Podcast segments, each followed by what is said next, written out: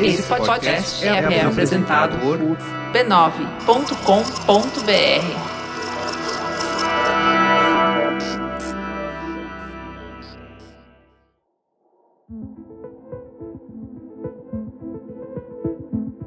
Se você precisou procurar emprego recentemente, deve ter encontrado duas expressões bem estranhas em inglês: soft skills e hard skills.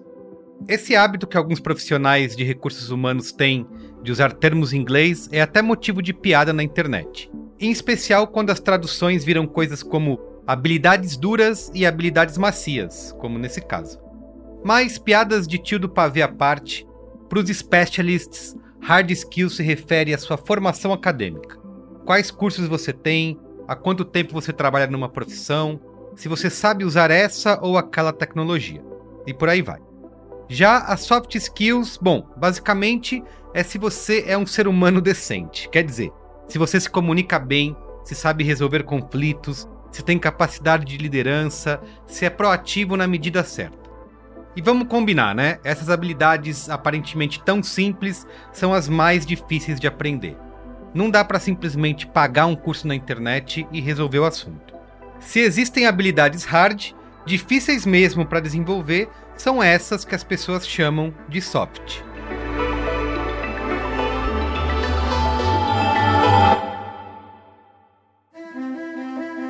Eu sou Carlos Merigo e esse é o Futurabilidade, uma minissérie do Braincast com apoio da Pearson. E hoje a gente vai se aventurar por um terreno extremamente pantanoso, o das habilidades psicológicas no ambiente de trabalho. E acho que esse seria um nome melhor do que soft skills, né? Mas quem sou eu para saber? Melhor começar perguntando para uma profissional de recursos humanos que também é psicóloga, a Maren Motomura. Oi, eu sou a Maren, eu sou psicóloga. A minha motivação maior é ajudar as pessoas a lidarem com as adversidades da vida, né, para elas poderem levar uma vida mais produtiva, mais leve, mais equilibrada. Eu falo bastante de habilidades de vida, né? Então eu ajudo as pessoas a olharem para si, né, e, e, entenderem o que, que elas precisam, né, o que, que elas precisam desenvolver para conseguirem navegar, né, a vida de uma, de uma forma mais fluida, de uma forma mais equilibrada.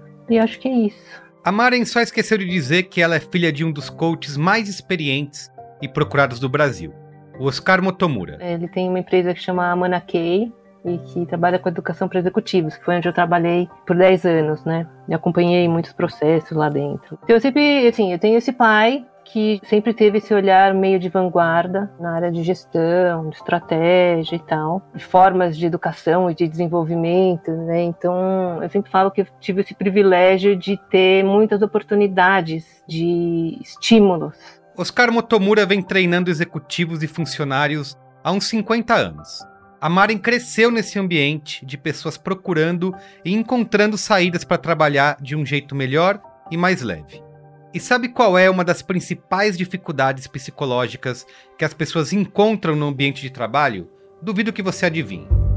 Lidar com chefes. Olha, eu acho que a maior coisa que incomoda, eu acho que tem um, um lugar, uma dinâmica de liderança, vai, por exemplo estilos de liderança que às vezes o jeito de você fazer os pedidos para as pessoas, né, uhum. a forma como isso é feito, às vezes isso pode gerar muitos ruídos e muitos conflitos. Eu estudei bastante a comunicação não violenta e o Marshall Rosenberg, que é o cara, né, criador da comunicação não violenta, ele falava assim, tipo, você pode falar tudo o que você quiser falar, dependendo da forma como você falar. Então, eu vejo que essa coisa da forma é uma coisa que atrapalha bastante, porque as pessoas não têm uma educação de qual é a melhor forma de você falar, de pedir o que você precisa, de se relacionar. Então eu acho que a comunicação é uma coisa muito central. Por exemplo, uma pessoa que precisa de alguma coisa, mas ela tem um hábito de falar uma palavra que na verdade quer dizer 15.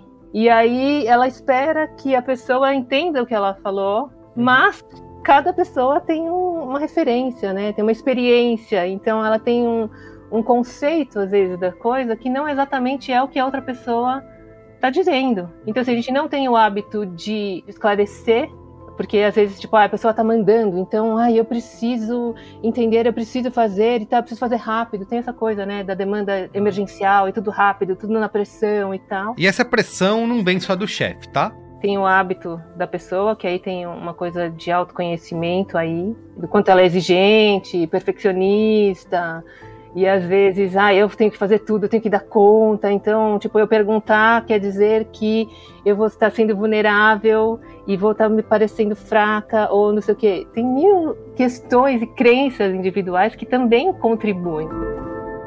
Mas será que dá para ensinar a lidar com essas dificuldades tão pessoais? Ou seja, no ambiente de trabalho, chegamos com um currículo psicológico bem mais cheio do que o profissional carregamos uma série de limitações e hábitos improdutivos.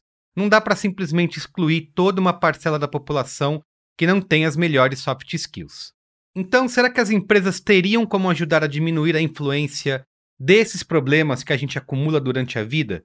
Em outras palavras, a educação conseguiria melhorar a nossa capacidade de adquirir e manter soft skills? Com certeza, está na moda falar uhum. sobre é, os modelos mentais que cada um carrega e tal, né? Eu acho que faz parte de uma, de uma dinâmica que talvez seja um pouco diferente do que a cultura hoje ela enfatiza, que tem essa coisa do indivíduo, cada um na sua caixinha, essa coisa meio competitiva, essa coisa meio egoísta e tal, que eu acho que ajuda a desconectar as pessoas porque é cada um por si, cada um né, dentro do seu quadrado, fazendo lá performance, produtividade. E tem esse outro mindset aí, que é uma coisa mais é, entendendo a interdependência de tudo, né? As uhum. pessoas estão lá na relação, meu, é tudo uma coisa meio colaborativa no final das contas, né? A gente precisa do outro para fazer as coisas acontecerem. E aí, se a gente precisa do outro, esse cuidado com o outro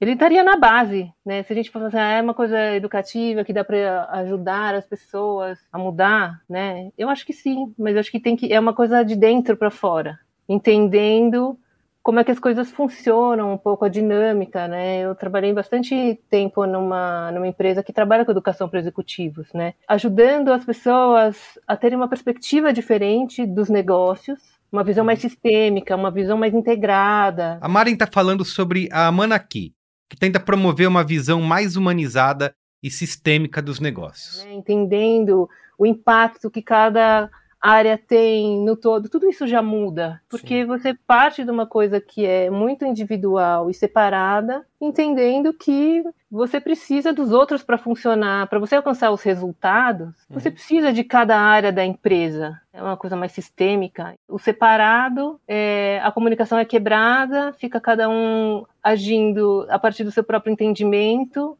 e não fica uma coisa coletivamente uníssona, né? Então a galera vai, cada um remando, se você vê a metáfora de um barco, né? Cada um tá uhum. remando para um lado que acha que tem uhum. que ir, mas não tem uma direção comum. Então eu acho que sim, se dá para educar, dá, né? Eu acho que o desafio é você tornar isso uma coisa que consiga permear a empresa como um todo. Sempre fica mais difícil quando é só um lá e está com essa visão diferente e fica tentando dentro de um contexto e de um ambiente que está todo mundo indo para um lado e está todo mundo numa outra vibe e ele está sozinho.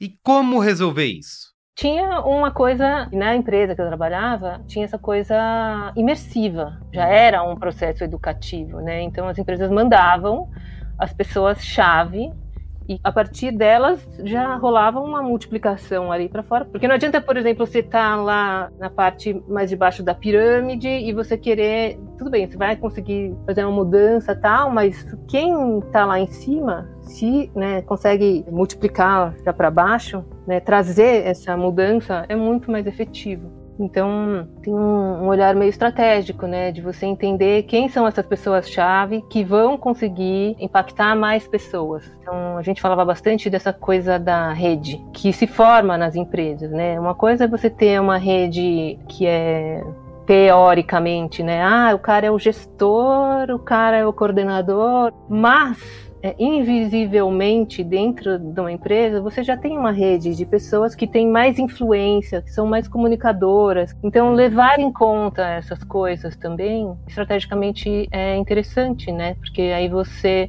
pega essas pessoas que podem ter mais influência, podem ter mais impacto e você faz um processo com essas pessoas. Ou seja, dá para melhorar suas soft skills, mas para melhorar o ambiente de trabalho não adianta mudar sozinho. Ajuda-se mais gente se engajar no processo educacional. A grande questão aqui é que as soft skills dependem de hábitos e hábitos são difíceis de mudar. Então, para aprender de verdade, é preciso praticar. Praticar, na prática. Tem muita informação por aí, Sim. mas o problema é justamente como é que você traz para a prática a história. Disciplina, hábitos. Então, como você constrói hábitos? É um conhecimento muito interessante das pessoas terem. Porque é isso, a gente é refém né? A gente é refém de muita coisa, dos condicionamentos, dos hábitos que a gente cria e tal. No episódio anterior dessa série sobre mercado de trabalho, a gente tentou falar sobre as áreas mais promissoras para o futuro. Mas cedo ou tarde a gente sempre acaba voltando para o mesmo assunto: comunicação. Qualquer que seja seu emprego no futuro, ele vai depender cada vez mais de uma boa comunicação. A comunicação, ela é sempre um problema, né? Acho que assim, desde sempre ela foi e é um trabalho sempre em progresso, tanto do ponto de vista de recursos humanos quanto do líder. Essa é a Marcela Birindelli, gerente de RH da Pearson que a gente já conhece do episódio anterior. Quando nós pensamos em sistemas e processos para melhorar a eficiência da comunicação dentro da organização, o primeiro ponto para mim é trabalhar confiança, assim, antes de pensar num processo robusto. É, nós temos que criar um ambiente que seja confiável, que as pessoas se sintam confortáveis de trabalhar aqui, de saber que se qualquer problema aparecer, ele vai ser endereçado da forma certa. E aí entra muito para mim o básico da comunicação, né, que é o destinatário e remetente, assim. A gente tem que garantir tanto que a mensagem foi enviada e que o destinatário entendeu exatamente o que eu gostaria que ele entendesse, com a interpretação dele, mas que de fato ele entendeu o que eu gostaria, sabe? Eu acho que com esses três pilares alinhados, a gente consegue criar um bom sistema de comunicação e a mensagem é entregue. E assim, todos se, se sentem confortáveis no final com o que está acontecendo. Na verdade, até para lidar com a inteligência artificial, você tem que saber se comunicar. Por exemplo, qualquer pessoa que tenha lidado com o mais famoso modelo de inteligência generativa da atualidade, o ChatGPT, sabe que se você não souber pedir o que precisa, os resultados vão ser inúteis. Ou seja, você tem que saber se comunicar com a inteligência artificial. Você tem que saber escrever um prompt. Prompt é o nome que se dá para o pedido que a gente faz para a máquina. Um exemplo de prompt é o seguinte: ChatGPT, faça uma versão da música Creep do Radiohead, só que com instrumental jazz e com o Frank Sinatra nos vocais.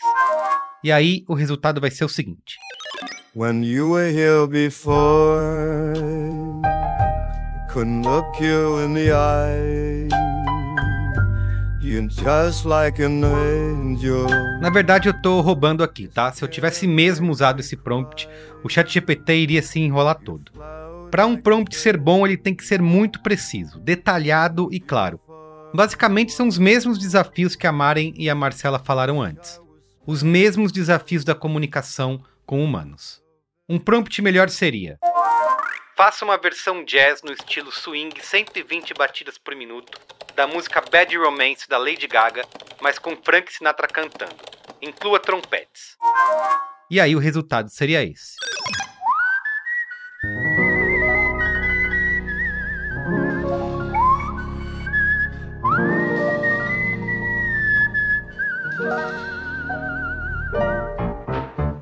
Want you ugly, I want you I want you everything as long as it's free. I want your love.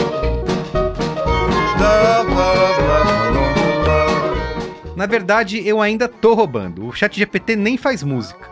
Mas você já entendeu como a coisa funciona, né? Você tem que ser bem específico. Precisa prever os erros que a máquina vai cometer. Muitas vezes, até você é que pede a coisa errada mas só vai perceber quando ver o resultado ruim. Então, aos poucos, você vai refinando a sua comunicação. Esse é o dia a dia de uma nova profissão que não tem nem um ano de vida: a engenharia de prompt. E é claro, já tem muita gente ensinando a ser engenheiro de prompt online por aí. Mas a verdade é que todo mundo ainda está aprendendo. E essa profissão está mudando a cada semana, à medida que os modelos de inteligência artificial vão sendo atualizados. De novo, tudo se resume à comunicação. Assim como nos escritórios tradicionais, você vai ter que aprender a ser claro e a se corrigir rapidamente, a lidar com os modelos mentais do interlocutor, nesse caso, uma máquina. E para a gente aprender a se adaptar a modelos mentais, vamos ouvir alguém que trabalha com modelos orgânicos, um tipo de profissional totalmente diferente do que a gente ouviu até agora.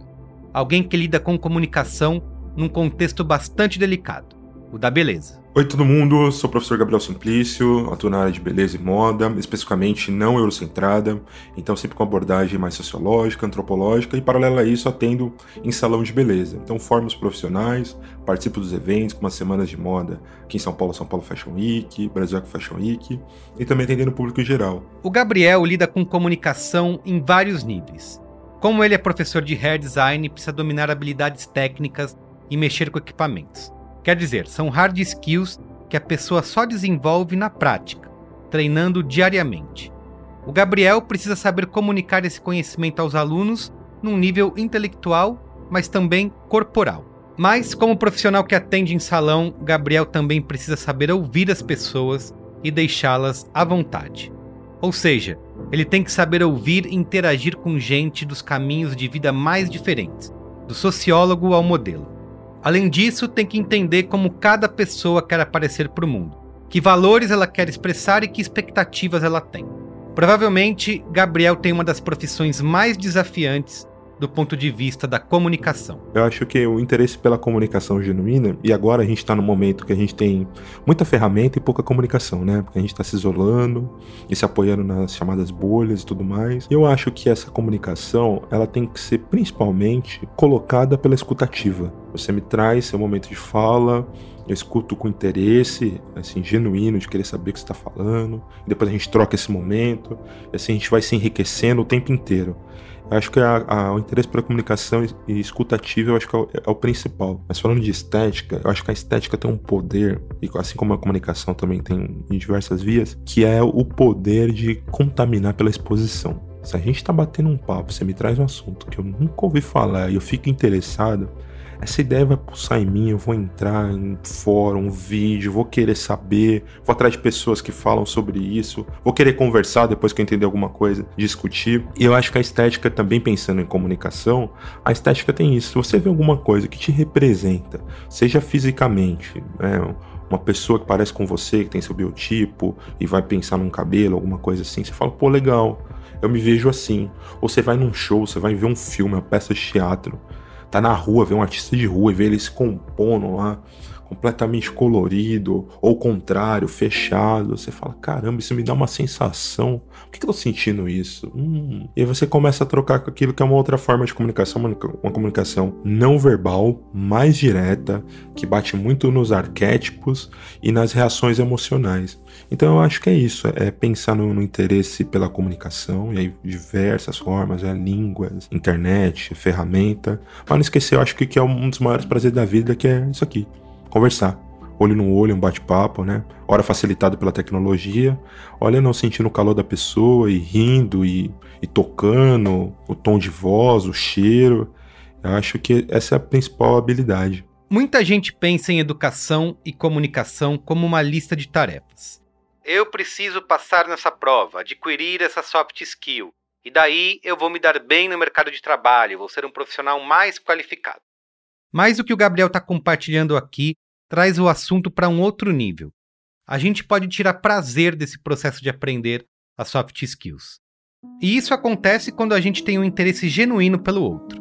Em vez de ir para o escritório e imaginar que está numa luta livre de currículos, a gente pensa que está numa colaboração entre seres humanos. Então, a empatia vira a maior soft skill que alguém pode adquirir. Na sequência, o Gabriel conta como aliou a sua formação acadêmica com a sua história de vida. Eu sou graduado em visagismo e terapia capilar pela Universidade de Morumbi no ano de 2010. Depois eu sou pós-graduado em visagismo e harmonização da imagem em 2013. E aí eu tive alguns cursos livres. O que começou foi a, o meu ingresso no, no salão de beleza como auxiliar, que é o piso, a entrada de muitos profissionais. E a partir disso foi me gerando interesse em, em querer fazer mais, em querer saber mais. E principalmente na ideia de propósito. Por que, que eu fazia aquilo? Por que, que as pessoas achavam que aquele cabelo era bonito, aquela maquiagem era bonita? Isso era uma coisa que muito me instigava. E aí eu fui procurar. Eu venho de uma família bastante pobre. A minha geração é a primeira a completar os estudos formais de médio e, e fundamental. Então a gente ingressou na universidade, ingressei pela cota de negros. Era 70 alunos na universidade, eu e mais um negro, periférico, uma cultura completamente diferente, o valor da mensalidade era o dobro do salário que meu pai ganhava na época, então o acesso à faculdade por, por bolsa era muito difícil, mas esse choque cultural eu acho que foi aonde eu me despertei para a vida, assim, o olhar do outro, que o outro é diferente, foi o primeiro contato que eu tive. A graduação, um professor me convidou para trabalhar com ele num grande salão da época, e falou que eu deveria estudar mais. Fui para pós-graduação motivado por ele. A gente trabalhou lá. A início a minha vida foi mudando, eu tive outras conexões. Fui para na Itália, fiquei um tempo lá. Aí esse choque cultural veio maior ainda, que eu me entendi como latino, negro, é, brasileiro, né? Todas essas bordas que a gente tem a partir do outro e entendi também que a visão de beleza, de estética é cultural, é regional, é temporal. Para mim o que eu achava bonito naquele momento ali de adolescente fechando a universidade achar bonito para sempre. Ia ter o mesmo corte de cabelo, a mesma roupa, nada ia mudar, e que isso não refletia o momento, o estado de espírito, os valores. E eu vou para Itália, fiquei um tempo em Milão e Torino, Milão caldeirão cultural, caldeirão de moda e beleza, referencial. Encontrei muita gente que trabalhava também nesse mercado, fui aprendendo as línguas, aí comecei a ter contato com inglês, italiano, francês, um pouco de espanhol. Bem ou mal me comunico nessas línguas também. Não fiz o ensino regular, foi de contato, foi através da experiência com as pessoas, que foi uma coisa muito maluca, porque eu passei o ensino médio em escola pública e eu não tive nenhum avanço com, com o idioma. Mas nesse contato, ali na, na vivência, isso foi muito acelerado, foi muito rápido, funcionou. E de novo, voltamos para o assunto aprendizado de línguas, que a gente já explorou também lá no episódio passado. Muita gente estuda línguas por vários anos, mas tem a sensação de que aprendeu muito pouco. Então, o que é que está errado? Por que, que a gente precisa reaprender na prática quando chega num outro país? Ou quando tem que enfrentar aquela reunião internacional pelo Zoom? Vamos perguntar isso direto para quem está do outro lado do problema, um professor. Bom, eu sou uh, Diego Sete, sou diretor de tecnologia da Pearson América Latina. Sou professor de formação, sou professor de inglês, professor de português, mas a vida me trouxe até a área de tecnologia há muitos anos atrás. Então... Diego é um professor cujo trabalho é exatamente pensar sobre a eficiência da educação. Então, é um é extremamente complexo. Você pensa primeiro, você tem que fazer um caminho reverso, né? Você olha para o aluno. Qual que é o objetivo do aluno? Ok, legal. Então, ele quer falar inglês. Ótimo. E eu posso ensinar inglês para vocês aqui de uma maneira rápida. Só que como é que vocês aprendem? Aí você pode falar de neurolinguística, você pode falar de uma série de outras coisas que vão afetar o aluno. Então você tem que passar um conteúdo numa sequência lógica para pessoas que têm diferentes canais de aprendizagem mais aguçados, que gostam de aprender de maneiras diferentes e que têm estímulos diferentes. Então, você tem que ter na manga todos os tipos possíveis e imagináveis de recursos para poder engajar os alunos. Quando você fala até do, do modelo do ensino de idiomas, o aluno tá ali porque ele precisa ou porque a mãe dele mandou. Então, assim, ou o chefe dele mandou ele falar inglês, ou a mãe dele mandou ele falar inglês. O aluno na escola regular, ele tá lá porque ele precisa estar. A evasão, ela é muito diferente em cada um dos cenários. No ensino superior, mais diferente ainda. Então, no ensino de idiomas, as escolas hoje em dia focam muito no engajamento. Como é que eu mantenho este aluno engajado por mais tempo? O mesmo desafio que o Netflix tem de manter o usuário engajado dentro da plataforma, o mesmo desafio que o, o McDonald's tem em manter os clientes dele recorrentes na, no restaurante, as escolas também têm em manter o aluno dentro da escola, estudando por mais tempo possível. Enfim, num mundo onde a mídia está cada vez mais onipresente, o aprendizado de línguas também virou mídia. Também precisa concorrer com YouTube, redes sociais, Netflix, etc. E isso tem um lado positivo. Isso força, isso empurra uma inovação do fim para o começo, não necessariamente da empresa para o usuário final. A gente não impõe, a gente sempre tem que analisar os comportamentos os resultados para prover ferramentas que vão engajar mais o aluno. Então, eu tenho um aplicativo para os meus alunos, em que eu tenho exercícios de áudio, reconhecimento de fala, vídeos. Eu tenho um canal de YouTube com vídeos para engajar os professores, para engajar os alunos. Eu tenho blog, livro didático. Eu proporciono dentro do material do professor situações para o professor engajar os alunos de maneira diferente para que eles consigam se sentirem é, parte daquele ambiente.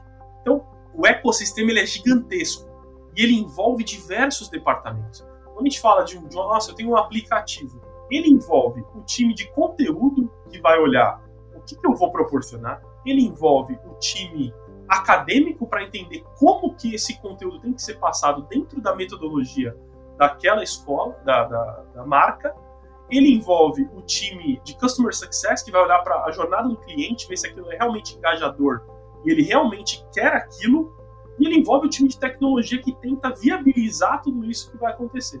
Uma vez que tudo isso está pronto, eu tenho que envolver o time de delivery, que vai ter certeza que o que foi pronto, desenvolvido, pensado, colocado em produção vai ser adotado. Então, é uma engrenagem absurda que eu, particularmente, quando era professor, eu não tinha ideia do tamanho disso. Então, hoje a gente controla, desde a da pesquisa de satisfação que o aluno respondeu até o uso dele na aplicação, eu consigo olhar para aquilo e tirar as conclusões aqui dentro, analisando esses dados e traçar planos para que a gente consiga empurrar esse tipo de inovação. No começo da nossa investigação sobre mercado de trabalho, a gente foi procurar quais eram as áreas mais importantes para aprender hoje em dia. E acabou descobrindo que não importa como o mercado de trabalho será no futuro. Nós vamos precisar nos focar ainda mais em desenvolver qualidades humanas, como comunicação, jogo de cintura e proatividade. No próximo episódio, vamos mergulhar nas diferentes formas de aprendizado. Vamos conversar com profissionais que estão na linha de frente do trabalho de educação. O que os alunos querem aprender? Quanto tempo eles estão dispostos a gastar com isso? O que será que eles esperam conseguir do processo educativo? Então é isso, a gente se fala na semana que vem. Isso se eu conseguir parar de criar versões de IA para as músicas antigas. Ouve só essa aí.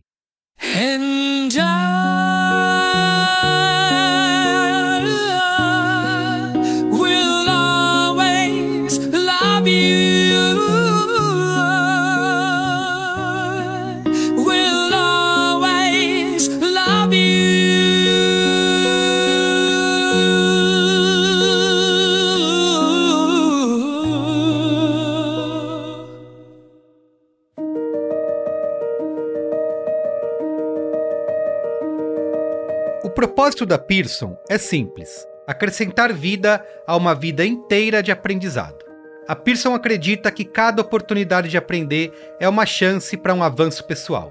É por isso que seus milhares de funcionários, espalhados ao redor do mundo, estão comprometidos em criar experiências de aprendizado vibrantes e enriquecedoras. Elas são projetadas para causar impacto na vida real.